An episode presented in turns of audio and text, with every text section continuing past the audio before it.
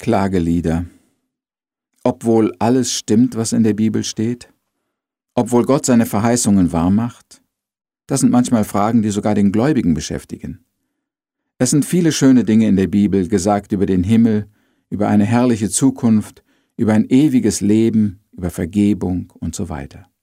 Können wir wirklich damit rechnen, dass wir einst Gott für ewig im Himmel schauen werden? Wir hoffen es zumindest. Es wäre schön. Aber die Bibel sagt auch manches Furchtbare voraus. Chaos, Blutvergießen, Massensterben, Kriege und Naturkatastrophen auf dieser Erde.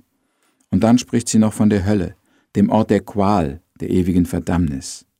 Kann man wirklich damit rechnen, dass das alles noch kommt?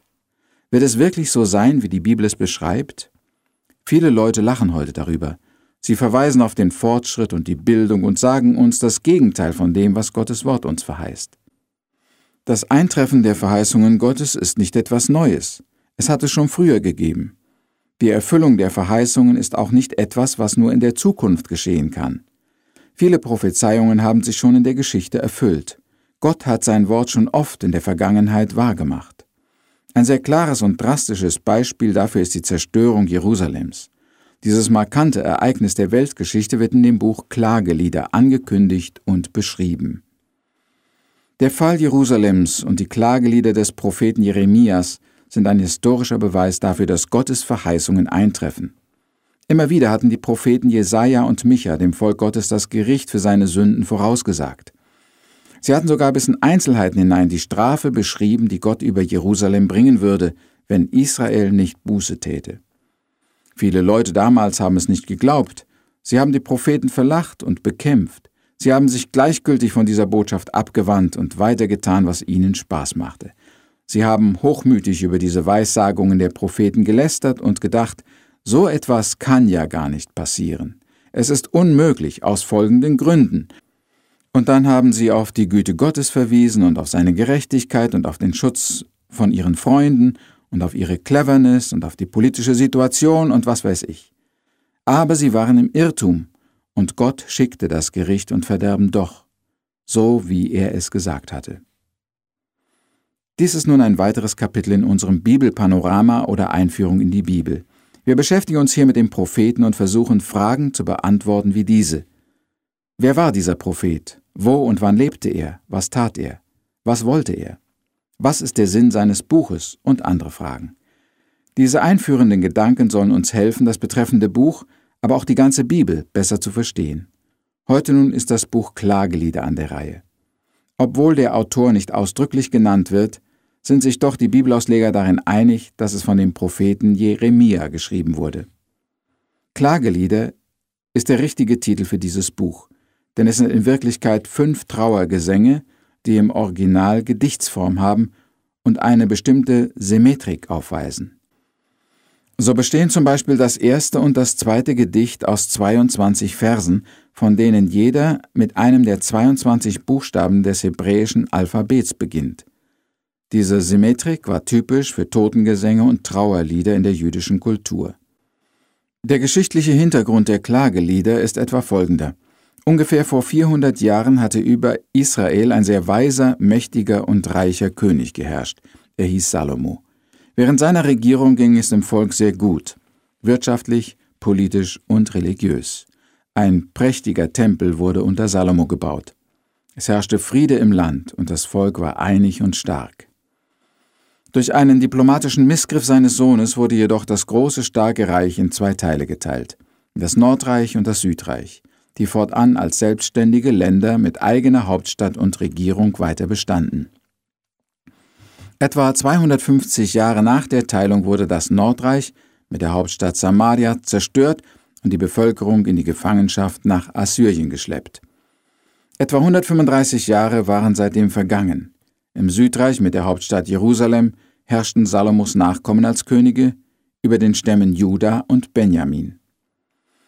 Wenn in diesem Teil des Volkes Gottes auch noch mehr Frömmigkeit und Gottesfurcht herrschte, so war doch deutlich eine moralische Dekadenz festzustellen.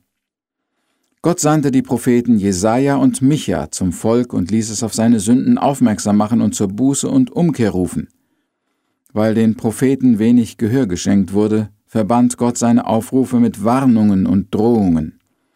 Er ließ Gericht und die Vernichtung der Stadt Jerusalem ankündigen.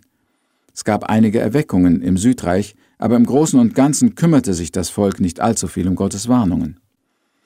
Etwa 30 Jahre bevor Klagelieder geschrieben wurde, hatte Jeremia angefangen, in einer sehr ernsten und eindringlichen Weise sein Volk vor der Strafe Gottes zu warnen. Er wurde als Landesverräter behandelt und musste viel leiden. Das Maß der Sünden Israels war voll geworden. Gott hatte nun den babylonischen König Nebukadnezar aus dem Osten herbeigerufen, um sein Volk zu strafen. Nebukadnezar tat eine gründliche Arbeit. Viele Leute sind in der Zeit der Belagerung Jerusalems an Seuchen und Hunger gestorben – Massenweise hat Nebukadnezar die High Society gefangen genommen und ins Ausland deportiert. Den König hatte er blenden und in Ketten legen lassen. Die Stadt Jerusalem wurde auf seinen Befehl hin verbrannt, die Stadtmauern und Häuser eingerissen und der Tempel völlig zerstört. Das Volk war reduziert und gedemütigt. Es hatte alles verloren. Die Stadt, von der man dachte, Gott würde darin wohnen und niemand könne sie einnehmen, lag jetzt in Schutt und Asche. Jeremia, der Prophet, hat die Schrecken überlebt. Er sitzt nun auf einem Hügel am Rande der Stadt, vielleicht auf dem Hügel Golgatha. Da sieht er die Trümmer vor sich und denkt an das Leid der Bewohner und weint. Und das ist der historische Hintergrund der Klagelieder.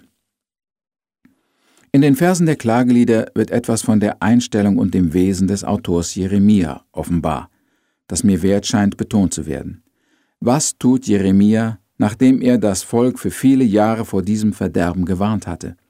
Was tut er nun, als er sieht, dass Gott seine Drohungen wahrgemacht hat und sein Volk in furchtbarem Elend steckt? Empfindet er so etwas wie einen Triumph bei dem Gedanken, seht ihr, ich habe es euch ja angekündigt, aber ihr wolltet mir nicht glauben, jetzt habt ihr die Strafe. Ist da so etwas wie ein klein wenig Schadenfreude? Schließlich hatte er doch recht behalten mit seiner Schwarzmalerei. Solche Gefühle kommen bei ihm gar nicht auf. In den Klageliedern trauert Jeremia noch einmal aus tiefstem Herzensgrund über die Stadt und dem Volk, das er geliebt hat und über das alles gekommen ist, was er befürchtet hatte. Ich glaube, wir können viel aus der Haltung des Propheten lernen.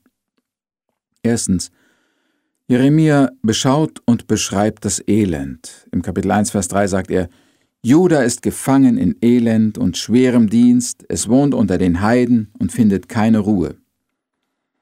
Jeremia verschließt nicht die Augen vor dem Schaden, er macht sich und dem kleinen Rest übrig gebliebener Personen nichts vor. Er sagt nicht, ach, das ist ja gar nicht so schlimm. Er beschönigt und vertuscht nichts. Und indem er ehrlich ist und den Schaden ansieht, tut er sich und den Überlebenden einen großen Dienst. Die Lage ist wirklich ernst und traurig. Das Leid ist wirklich unbeschreiblich groß. Es hat ja doch keinen Zweck, wenn man die Augen vor den Tatsachen verschließt. Man muss lernen, die Wahrheit anzunehmen und einzugestehen, wie es wirklich ist. Das kann auch jedem von uns helfen, den Schmerz zu überwinden. Solange man seine Situation beschönigt, findet man keine Heilung und keinen Frieden. Zweitens sehen wir, wie Jeremia weint und trauert. Er verdrängt nicht seine Gefühle. In Vers 16 des ersten Kapitels sagt er, Darüber weine ich so und mein Auge fließt von Tränen. Meine Kinder sind dahin, denn der Feind hat die Oberhand gewonnen. Es ist gut, wenn man auch mal weinen kann. Jeremia schämt sich nicht, er verbirgt seine Emotionen nicht. Er weint um seinen Verlust, aber auch über das Leid des ganzen Volkes. Damit tut er das, was Paulus uns im Römerbrief empfiehlt, wenn er sagt, weinet mit den Weinenden. Der Prophet hätte nicht zu weinen brauchen. Er hätte stolz an der Seite stehen und sagen können, habe ich es euch nicht gesagt? Ihr wolltet ja nicht hören, jetzt seht ihr, wie es euch geht. Erst habt ihr mich verspottet, verurteilt und gequält, und jetzt sitzt ihr in der Tinte. Aber so sagt Jeremia nicht. Welch einen großen Charakter hat dieser Mann. Keine Vorwürfe, keine Schadenfreude, sondern ehrliche Trauer und Mitleid. Es zeigt seine Liebe zum Volk und sein großes Herz, dass er vergeben konnte, was seine eigenen Landsleute ihm angetan hatten. Drittens erkennt er Gottes Gerechtigkeit an. In Kapitel 1, Vers 18 sagt der Prophet, Der Herr ist gerecht, denn ich bin seinem Wort ungehorsam gewesen. Höret alle Völker und sehet meinen Schmerz. Jeremia bringt in seinen Klageliedern die Katastrophe in Verbindung mit Gott. das schafft einen Ausblick und einen Aufblick aus dem Elend. Es ist sehr wichtig, dass auch wir lernen, unsere Probleme und Nöte in Verbindung mit Gott zu bringen.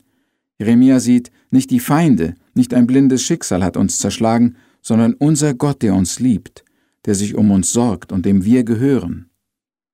So muss der Prophet auch erkennen, es ist richtig, dass es uns so geht, wir haben die Strafe verdient. Gott ist nicht ungerecht, sondern er hat hier erfüllt, was er angedroht hat.